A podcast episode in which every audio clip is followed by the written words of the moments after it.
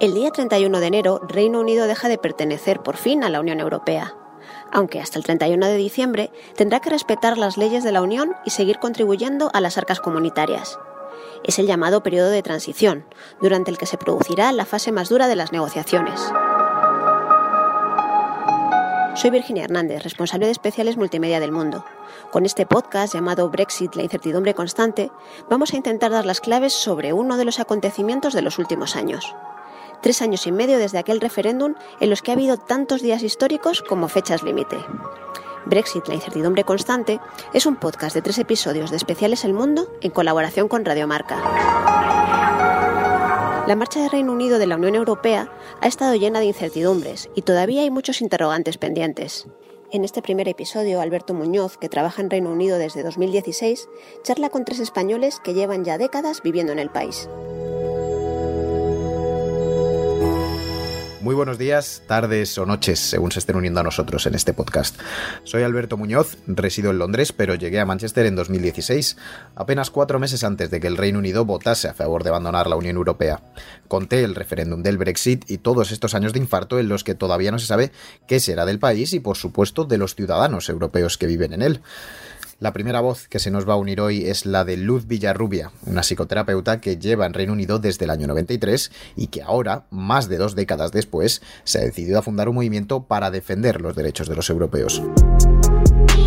Llegué un poco, pues como llegamos muchos en aquella época, un poco mm, pensando en pasar un año o así aquí y, y me quedé en Londres 20 años, así que Sí, pues creo que nos ha pasado a muchos, que te vas montando la vida y al final te quedas mucho más de lo que esperabas. Y aquí estamos. Estos tres años desde que salió el Brexit han sido un, un horror.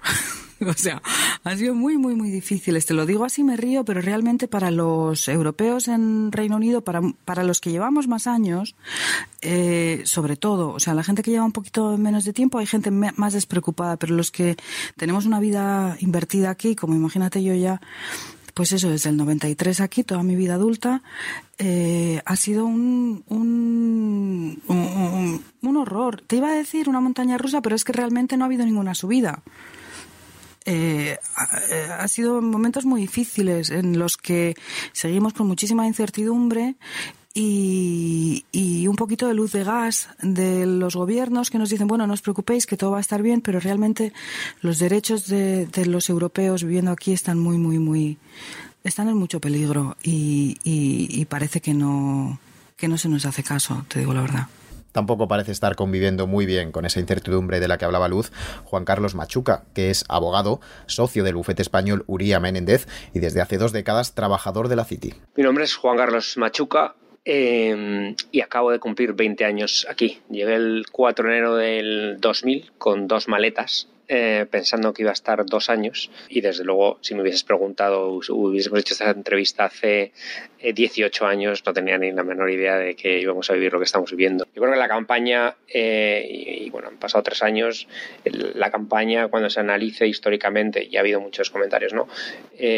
fue un, un cambio bastante relevante. Se nos cayeron un poco los mitos que teníamos de, este país, eh, a mí por lo menos, eh, que siempre he sido bastante anglófilo. Y, fue una campaña bastante desagradable. Desagradable también fue para Nacho Romero el día en que se anunció el resultado del referéndum. Él llegó en 1988 con una beca para hacer el doctorado y actualmente es vicedecano de la Facultad de Ciencias de la Open University de Londres. Fuimos a la cama tranquilamente y nos despertamos a las 5 para ver los resultados, que fue cuando anunciaron que Leave, o salirse de la Unión Europea, había ganado el referéndum. En un momento dado, esto, mi marido Kevin y yo, esto, nos pusimos a llorar. Esto, cuando en el resultado, porque ni nos lo esperábamos, ni nos imaginábamos qué beneficios nos podría dar esto. Entonces fue luego, esto, él se fue al trabajo, yo me quedé trabajando en casa y fue un poco como un, día de los más surreales. Cuando salí de, de, casa miraba a la gente y me preguntaba, ¿habrán votado Leave? ¿Habrán votado Remain? Una anécdota muy buena, me fui a cortar el pelo para, para desestresarme y el, y el peluquero que es turco y habla bastante mal inglés, esto me decía que esto notaba que estaba yo compungido y me, y me daba ánimos diciendo que los inmigrantes que nos tenemos que apoyar los unos a los otros y tiene toda la razón. Como Nacho, Juan Carlos recuerda otra anécdota que le resultó muy significativa. Unos días antes del referéndum asistió a una cena de gala en la City y a la salida cogió un taxi de vuelta a casa. El taxista tenía en su cabina una pegatina que ponía Vote Leave. Di al botón y le dije al, taxista, oiga, ¿no cree que esto es un poco ofensivo para alguno de sus eh, clientes, como yo, que soy un emigrante europeo?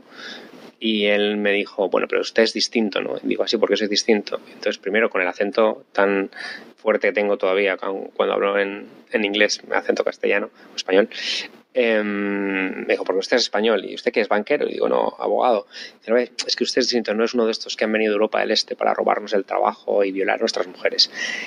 Me pareció tan insultante que le dije, con todo respeto, creo que es un comentario eh, eh, algo xenófobo y el tío paró el taxi y me dijo, con todo respeto, bájese de mi taxi y no intente pagarme. Y me echó eh, del taxi. Entonces, mi reflexión ahí en la calle fue, vestido de smoking, viniendo de un evento mm, de la City, viviendo donde vivo, que me echase, un reflejo de que si esto me pasa a mí en la City, que no iba a pasar en otras ah, zonas donde no, no ven tan, cercanía. ¿no? A ver, a la hora de sentirme fuera de lugar, mi relación con el Reino Unido ha cambiado mucho. Yo me sentía mucho más libre y mucho más eh, eh, con derecho a estar aquí, pero cuando llevas años escuchando que vale la pena mm, destruir la economía del país para quitarse la inmigración, que es un tema constante en los medios, pues realmente es muy difícil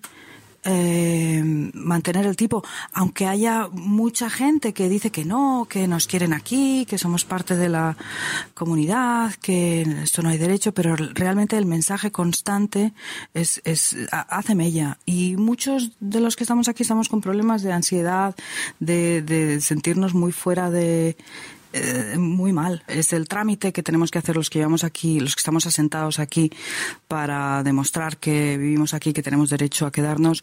Es un, para mí personalmente es peligrosísimo. Estamos pidiendo que se que se ofrezca una tarjeta de residencia o algo físico que podamos dar a un casero o a la hora de abrir una cuenta de banco o a la hora de buscar trabajo, porque lo que tenemos es un tema electrónico que no está nada claro y que, y que, y que nos complica muchísimo la vida.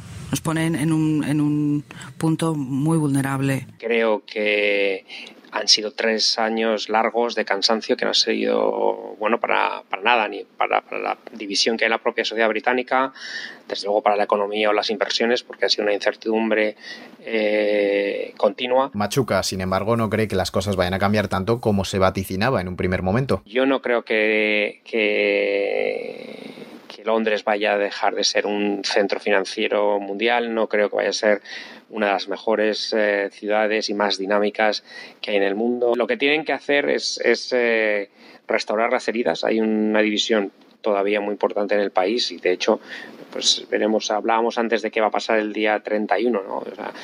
yo creo que habrá un 51, 8% creo que fue, ¿no? Que lo celebrará y el 48, y pico por ciento que probablemente no celebre nada, ¿no? Eh, yo creo que eso va a costar tiempo. Eh, en, curar ha sido algo muy divisivo y eso les va a llevar tiempo como sociedad. Bueno, aquí tengo que proteger mi, futuro, tengo mi familia aquí, mi, eh, mis amigos, mi casa, todo, después de vivir aquí 30 años. Entonces decidí esto, y ya lo estaba preparando, decidí solicitar primero la residencia permanente, que hasta entonces ningún eh, ciudadano europeo o casi ninguno había solicitado y luego para hacerme ciudadano británico. Bueno, ya es el tercer día del Brexit. esto, los otros dos en marzo y en creo que fue en octubre me dije, me voy a volver a España una semana para, para irme de aquí. Y esto y esta que es la tercera y parece ser que va a ser la vencida, me la voy a pasar aquí. Hemos quedado un grupo de españoles y, y yo ese día para no sé, para hacer un poco de terapia de grupo, creo yo.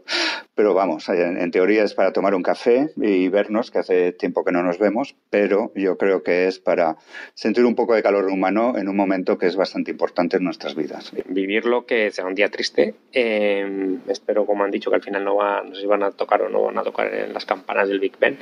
Eh, pues yo creo que será un día de espero que sea un, día, eh, es histórico, lógicamente, pero que pase rápido. Eh, y ya está. Yo ya estoy en, desde hace un tiempo estoy en, en mood, eh, en modo tirar para adelante y, más vale, o sea, ya no podemos rasgarnos más las vestiduras, lo hemos hecho durante tres años. Doblen o no las campanas del Big Ben por el Brexit el próximo 31 de enero, lo cierto es que la fecha es ya inamovible y que solo queda esperar a que termine un año en el que se decidirá la relación futura entre el Reino Unido y la Unión Europea. En el próximo episodio de Brexit, la incertidumbre constante, hablamos con Carlos Fresneda, corresponsal del Mundo en Londres, con Silvia Román, jefa de la sección de Internacional del Mundo, y con Teresa Burto, redactora de la misma sección. ¿Cómo ha sido contar estos tres años y medio de Brexit?